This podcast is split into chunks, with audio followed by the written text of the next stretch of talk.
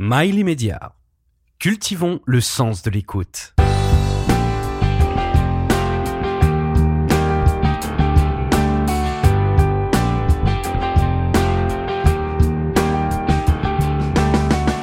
Intellectuellement délinquant avec Alex Rail.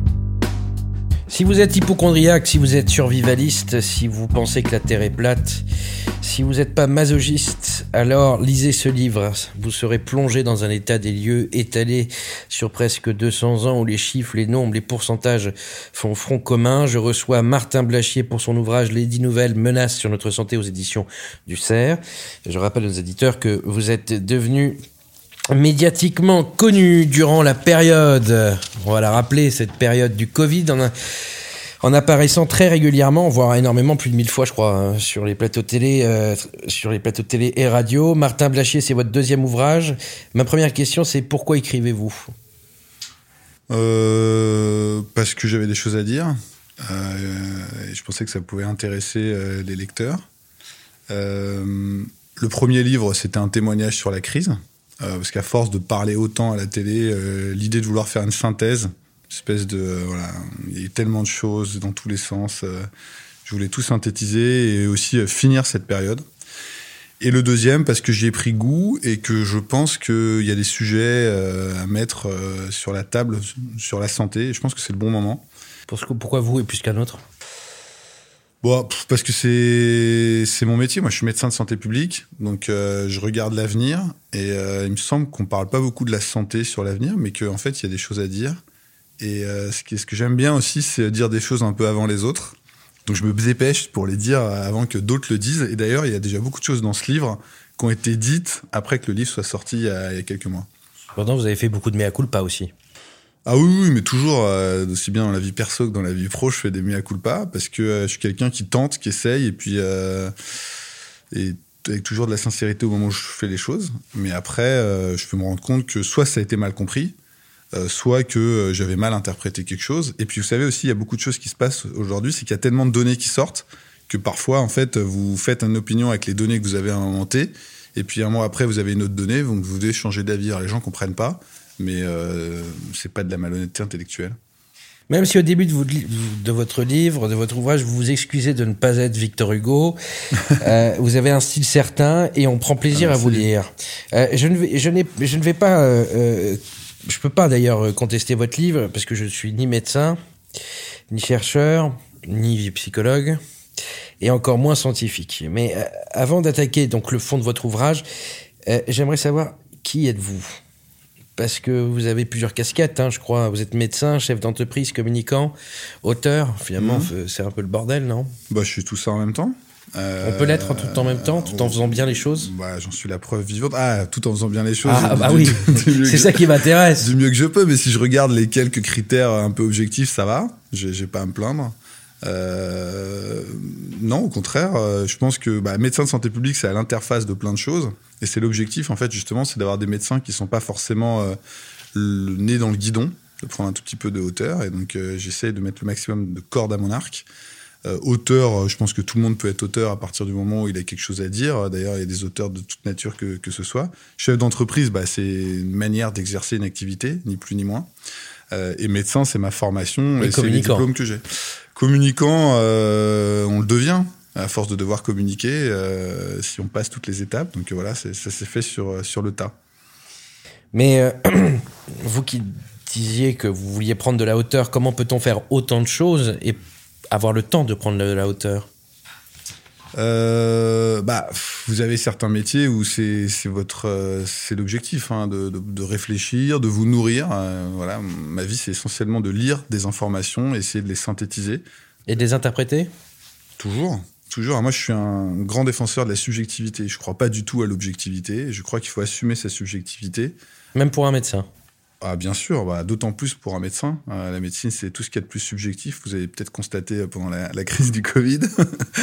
Mais euh, moi, j'assume ma subjectivité. Je, pars, euh, je parle d'un certain endroit avec une certaine perspective. Et puis après, j'essaye d'expliquer aux gens. Ce qui compte, c'est de réussir à convaincre les gens euh, que votre perspective peut être intéressante, c'est tout.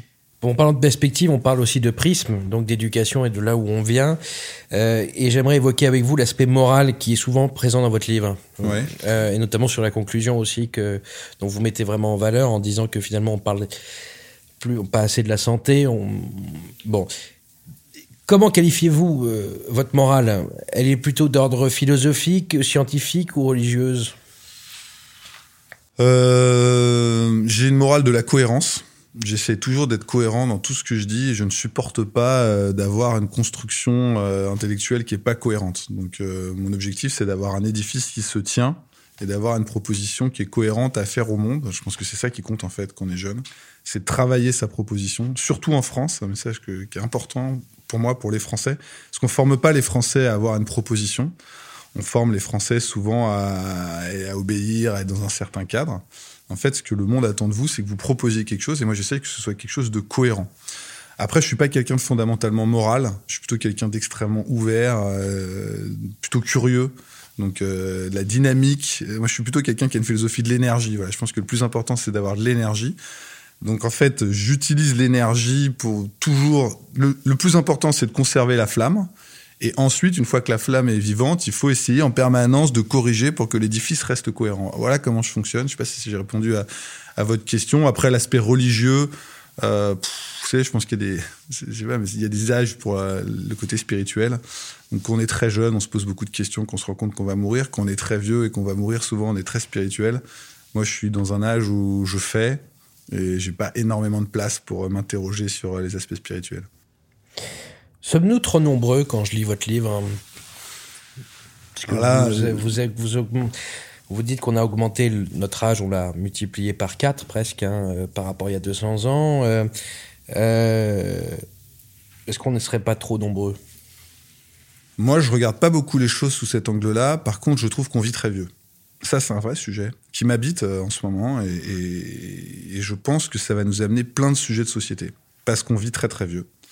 Euh, et euh, on va passer une bonne partie de notre vie euh, maintenue en vie à, dépendant et ayant besoin du reste de la population. Le ratio entre les personnes âgées et les plus jeunes change considérablement. Il y a beaucoup beaucoup moins de jeunes.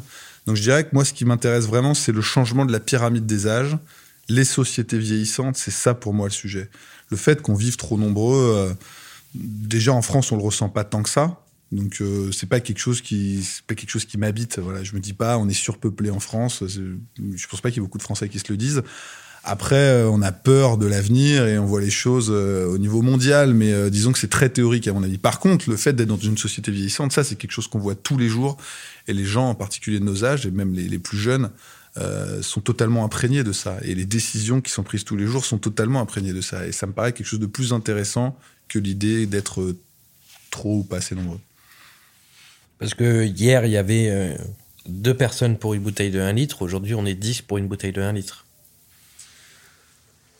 Est-ce qu'on le ressent vraiment? Je veux dire, encore Bah, une fois. C'est du fait de la euh, vieillesse, peut-être. Parce qu'aujourd'hui, il n'y a pas deux une génération sur une bouteille, il y en a trois. C'est peut-être pour ça aussi. Donc ça rejoint un petit peu votre principe. Bah, après, euh, il me semble qu'il y a des solutions techniques qui font que euh, on arrive à vivre euh, autant nombreux. Donc euh, visiblement, si je regarde les projections des gens qui sont spécialisés là-dedans, il va y Non, avoir. Parce que là, on parle d'immigration climatique. Ouais, non, mais c'est- de ça. dont- C'est- lié finalement au nombre de personnes par rapport à la bouteille d'eau. J'ai pas l'impression qu'aujourd'hui on soit dans une stratégie encore où on doit se partager le gâteau.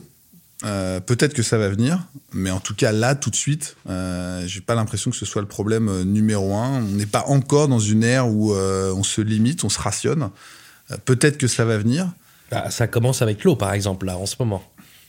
Oui, oui, bah pour l'instant c'est pas c'est pas le phénomène pour moi qui est le principal, dri- principal driver de la façon dans laquelle on vit. Euh, pour le coup, je vous dis le fait que la population vieillisse, oui, il y a déjà des choses qui depuis une dizaine d'années, une vingtaine d'années sont influencées par le fait fait qu'on vieillit. Après la question du rationnement, euh, c'est pas une thématique euh, que j'ai abordée et auquel j'ai particulièrement réfléchi. Et vous ne trouvez pas sur l'histoire de l'humanité dans son intégralité, pas comme vous, comme vous, comme vous prenez sur un prisme. Donc de 200 ans, l'humanité s'est toujours régulée par elle-même suite à des maladies, des épidémies. Mmh, absolument, ouais, le malthusianisme. Le- Voilà, le fameux, où on pourrait citer autre chose, euh, le babélisme aussi. Bon, déjà, est-ce que le malthusianisme est mort? Je sais pas. Peut-être qu'on se rendra compte dans les années à venir qu'il n'est pas mort du tout. Euh, et ensuite, euh, si on regarde les projections, euh, visiblement, Mhm. la surpopulation va être un épiphénomène. Ah bah ouais, on en parle. Donc, euh, je sais pas si c'est la chose euh, la plus inquiétante. Euh, ensuite, ce qu'il adviendra de l'avenir euh, sur l'épuisement des ressources, euh, je suis pas le plus qualifié pour le dire. Donc, si- s'il y a un sujet sur la surpopulation, c'est celui-là, Mhm. et c'est pas trop le mien. Moi, le mien, dans mon livre, C'est ce que j'essaye de l'évoquer. C'est trop non. La chaque fois qu'il y a eu trop de monde, hein, quand on n'avait pas tous les systèmes immunitaires que nous avons, enfin de de régulation des maladies type Pasteur et Fleming, qui qui quand même que vous citez, hein, pas Fleming, je crois. Non, Si, citez si, Pasteur, je, Fleming. allez. Je cite Fleming pour la pro- un des grands progrès qui ont été faits, Oui, effectivement. ouais. euh, si on n'avait pas connu tout ça, euh, peut-être qu'on serait pas peut-être pas aussi nombreux, qu'on n'aurait pas tous ces problématiques. Et de toute façon, la nature se régule elle-même. Donc on s'adapte sur quelque chose, puis la nature est. un- un- vous parliez du Mais cancer, c'était un grand vous sujet. a- mais vous avez raison. euh, S'il y a plus assez de ressources, de toute façon, on sera probablement moins nombreux. Je veux dire, euh, mais visiblement. Non, mais est-ce que la maladie se crée, pardonnez-moi euh, de vous couper, la maladie se crée parce que nous sommes trop nombreux? Ou est-ce que, parce que regardez le cancer, par exemple, c'était Ouais. bon, le taux de cancer de personnes qui ont le nombre de cancer a largement augmenté. Le taux d'obésité aujourd'hui, euh, c'est une chose à laquelle j'étais pas vraiment d'accord. Enfin, j'avais une autre information, du moins euh, avec vous, c'est que la première cause de mortalité, c'est le, c'est le diabète, enfin l'obésité. Non, non, non. La première cause de diabète, c'est de mortalité, c'est le cancer aujourd'hui. Ouais. En tout cas, dans les pays développés, et notamment, notamment en France, depuis les années 80 à peu près, euh, 80-90, le cancer est passé devant les maladies cardiovasculaires, dont le diabète est une, un, un des facteurs de risque. Euh, et pourquoi? Parce que les gens vieillissent. En fait, vous savez, il y avait des, il y a des causes de mortalité par âge. Donc, euh, si vous mourrez, euh, bah, d'ailleurs, c'est le cas aux États-Unis, c'est un sujet qui est aussi intéressant. Mais si vous mourrez jeune, vous mourrez soit d'accident de voiture, soit d'overdose, soit d'arme à feu, soit de suicide, globalement. Si vous mourrez euh, à 50, euh, 60 ans, c'était souvent de maladies cardiovasculaires. Vous faites un infarctus, un, accident vasculaire cérébral. Si vous vieillissez, que vous avez 70, 75 ans, c'est souvent un cancer qui vous tue. Et si vous vieillissez encore plus, c'est très souvent une insuffisance d'organes. Vos, vos organes sont simplement usés, vous avez une démence de type d'Alzheimer. Et donc petit à petit, vous prolongez les gens, et donc vous avez des mortalités qui tuent. Donc là, aujourd'hui, on est à des âges où c'est effectivement le cancer qui tue en numéro un. Et si on arrive à guérir le cancer, peut-être c'est très probablement ce qu'on réussira à faire. Et ben du coup, ce seront les causes de mortalité d'après qui prendront la suite. Ce seront les insuffisances suffisances d'organes. Et donc probablement qu'on cherchera à remplacer les organes pour faire durer les gens encore un peu plus longtemps. Et d'ailleurs, aujourd'hui, ce que la science essaie de faire, c'est de faire rajeunir les organes avec euh, des nouvelles euh, techniques anti-âge, euh, notamment qui se développent, dont on parle beaucoup dans la Silicon Valley, qui intéressent beaucoup les milliardaires américains. Votre rapport avec la mort, vous, Martin Blachier, c'est lequel? Parce que pour vous donner autant de peine à faire toutes ces études, c'est qu'il y a un tropisme ou bien une, euh, un rêve, quelque chose qui, qui ne va pas? Ouais, non, pas du tout. Vous avez Euh, trois enfants, je le Ouais, rappelle. ouais, ouais. Mon rapport à la mort, euh, pour l'instant, j'y pense pas du tout.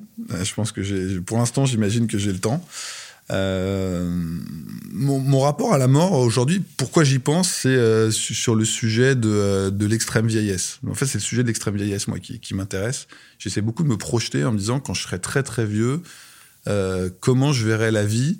Et aujourd'hui, ma question que je me pose, mais ça c'est tout à fait personnel, c'est est-ce que j'aurai envie de décider de mon jour de mort et de la façon dont je vais mourir, ou est-ce que j'ai envie de faire comme ce qui se passe aujourd'hui, c'est d'attendre, d'attendre, attendre, attendre, attendre, attendre, attendre, attendre, attendre, enfin que la mort vienne me cueillir quand je suis très très vieux.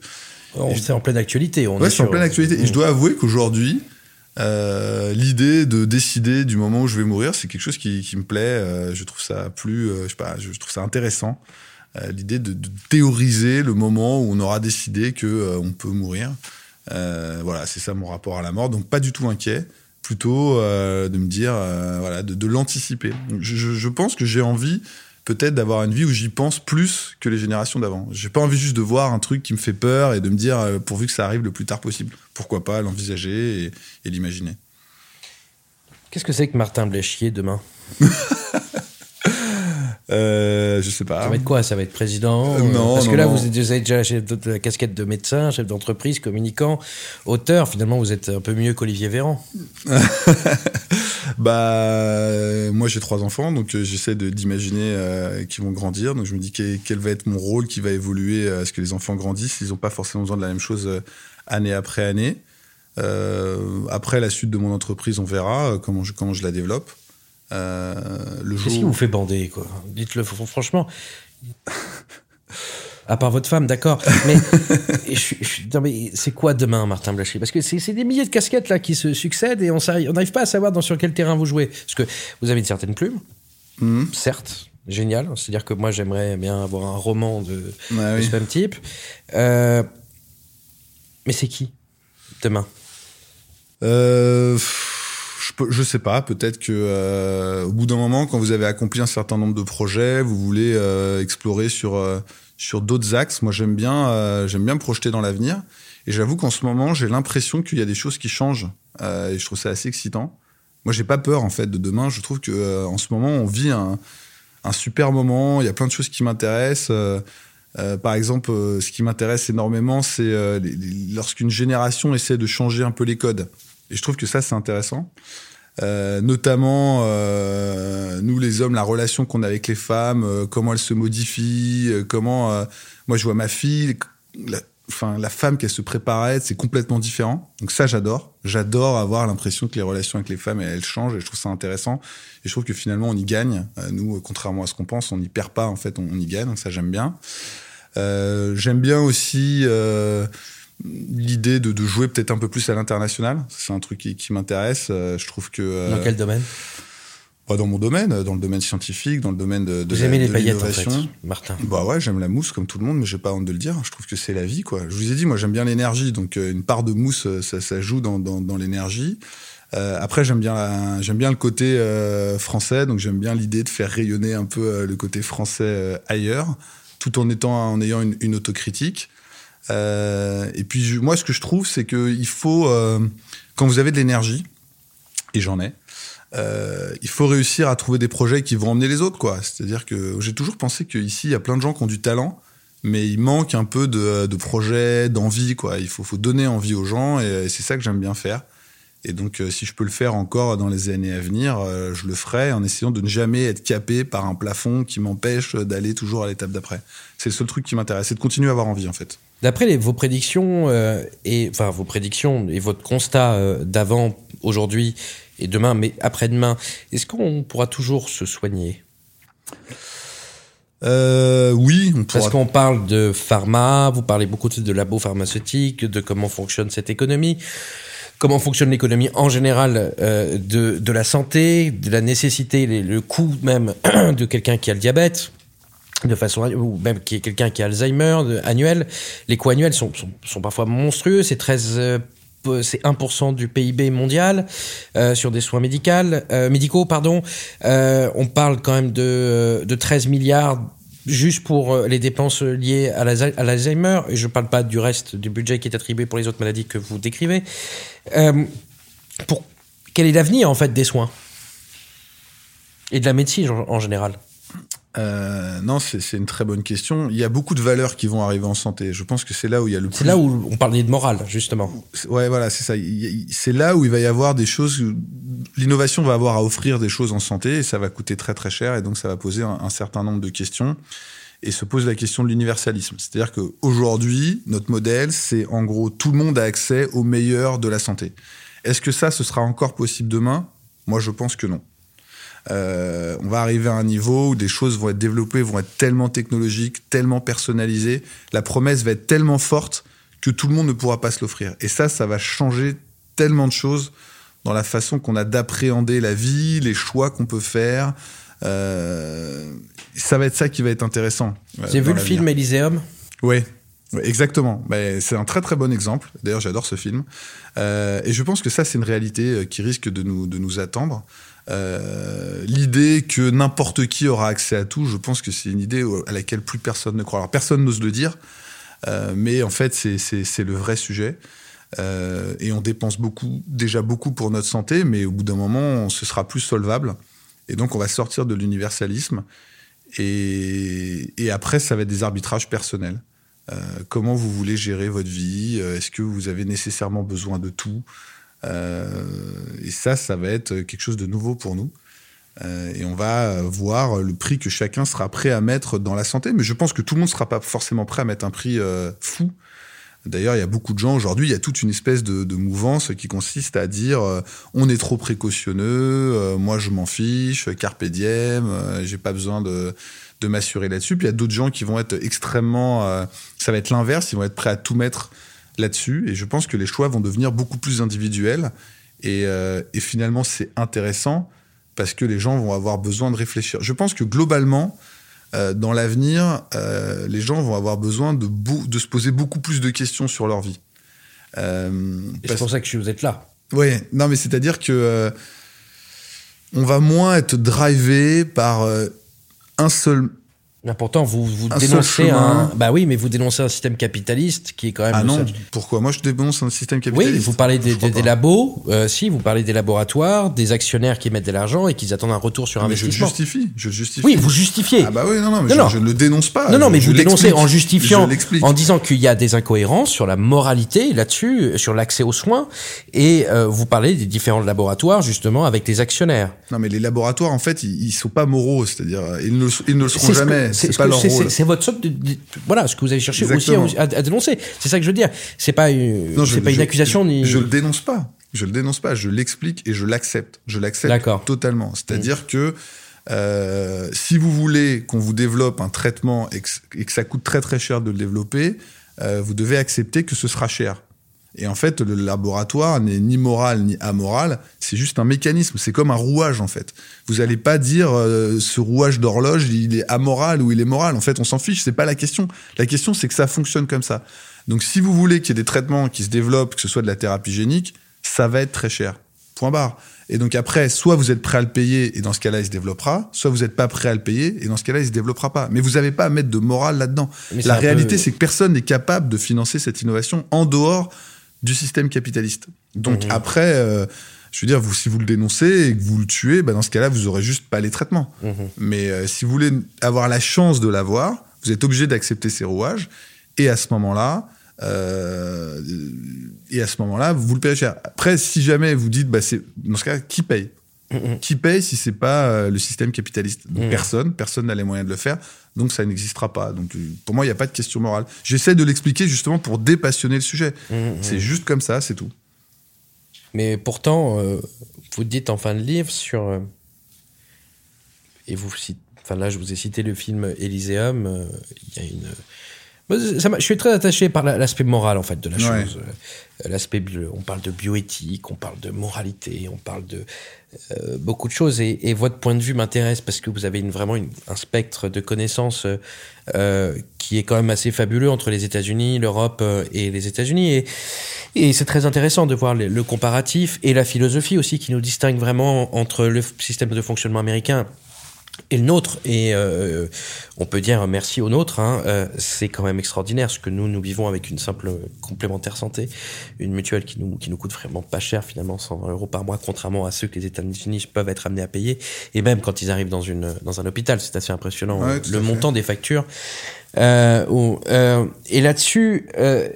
Euh, en fait, je comprends que vous disiez que nous, en France, avec notre système, votre prisme, notre prisme à nous, que nous partageons hein, tous les deux, euh, Martin Blachier, mais euh, si vous étiez aux États-Unis, peut-être que vous tiendrez pas ce discours parce que euh, votre fille a un problème d'œsophage ou de nombril ou de petits doigts. Finalement, ça vous reviendrait à, à, même pour un problème de petits doigts, à 20 000 dollars la consultation. En fait, ce qui s'est passé en France, c'est que. Mais vous voyez a- ce que je veux dire, vous Ouais, comprenez je, je vois, je vois très bien. Je, je trouve ça assez prismatique. Mais en, en fait, ce qui se et passe, ce qui se passe, c'est que tous les systèmes de santé au monde vont probablement converger. C'est-à-dire que notre système va se rapprocher du système américain et le système américain va se rapprocher du nôtre.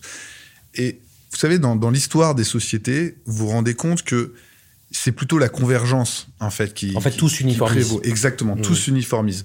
Parce que les Américains se rendent compte que de laisser crever une grande partie de leur population, c'est même pas rentable pour eux. Et à l'inverse, nous, on se rend compte que l'universalisme, à l'heure de l'innovation technologique en santé telle qu'elle est, ça va plus être possible.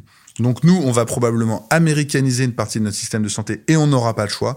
Et c'est ce que vont faire un bon par- une bonne partie des pays européens et ça commence déjà aujourd'hui. Et à l'inverse, les Américains vont mettre en place une couverture minimale pour la population très pauvre parce que de toute façon, c'est pas tenable sinon. Obamacare avait essayé. Exactement, mais c'est Medicare, Medicaid, c'est des choses qui fonctionnent, qui sont en place aux États-Unis et qui représentent une bonne partie des dépenses de santé. Donc ces choses-là convergent. Qu'est-ce qui va se passer très probablement? Vous allez avoir ce qu'on appelle la santé essentielle, c'est-à-dire le minimum qu'il faut faire pour rester en forme avec des choses qui ne sont pas des innovations euh, extrêmement coûteuses. Tout ce qui est médecine généraliste. Tout ce qui est la médecine avec les médicaments chimiques, un certain nombre de biologiques. Et puis vous allez, et puis vous allez avoir un certain nombre d'innovations qui vont être tellement chères qu'elles pourront pas être financées par la totalité des gens. Et comme tous les autres biens, ça va être une partie de la population riche qui va pouvoir y avoir accès. Et ça, faut pas voir, ça va arriver. Et en fait, au bout d'un moment, probablement que les processus industriels vont réussir à faire baisser les coûts. On va progresser et il y aura de plus en plus de gens qui y auront accès. Mais l'idée que l'innovation à son lancement pourra bénéficier à l'intégralité de la population, ça c'est quelque chose probablement qui va s'arrêter tout simplement parce qu'on n'a pas les moyens de le payer. Donc on paiera ce qu'on peut payer et le reste, bah, on sera obligé de le laisser à la partie de la population qui peut se l'offrir, tout simplement parce que sinon l'équation n'a pas de solution. Ça veut dire, sinon ça veut dire juste qu'on arrête l'innovation parce qu'on n'a plus les moyens de la payer et qu'on refuse que les gens riches le payent parce que sinon, parce que on veut que ce soit totalement universaliste. Je sais pas si vous voyez ce que je veux dire, mais c'est probablement l'étape d'après. Elle va mettre énormément de temps à être acceptée, mais elle sera obligatoire parce que sinon ça veut dire que, en gros, vous allez avoir des choses confiscatoires en décidant que la santé doit prévaloir sur tout le reste et les gens sont prêts à faire un certain arbitrage. Et plus vous êtes riche, plus vous êtes prêt à payer pour votre santé, moins vous êtes riche, plus finalement la santé vous la payez, mais pas jusqu'à un certain niveau. La santé, c'est au sommet de la pyramide de Braslo. Et donc, euh, vous devez d'abord manger, vous devez d'abord pouvoir euh, vous, conduire d'un endroit à l'autre, vous devez pouvoir vous protéger. Euh, et ensuite, effectivement, vous devez pouvoir vous guérir de certaines pathologies qui vont vous arriver quand vous aurez 70-80 ans. N'écoutez plus la radio, ne regardez pas la télé, ou inversement, n'écoutez plus la télé, ne regardez plus la radio. Ne m'écoutez même pas, ne laissez aucun commentaire, mettez-moi que des mauvaises notes. Mais lisez, lisez les 10 nouvelles menaces sur notre santé de Martin Blachier aux éditions du Cerf.